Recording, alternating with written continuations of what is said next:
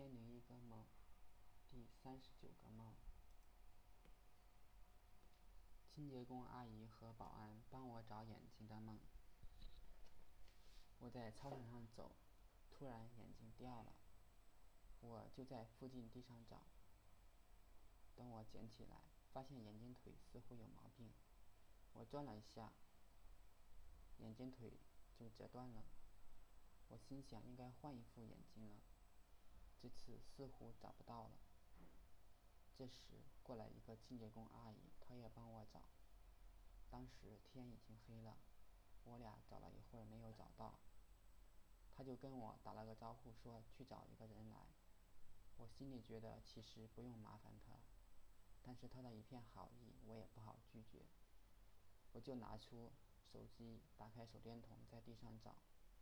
然而，手机的手电筒只能照很小的范围，我找了很久都没有找到。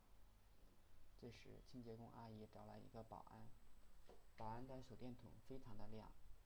最后，我找找到了眼镜，但是都散架了。他们把螺丝、镜片、镜脚之类的放在我手心里，我在心里非常感谢清洁工阿姨，对他们的帮帮忙表示感谢。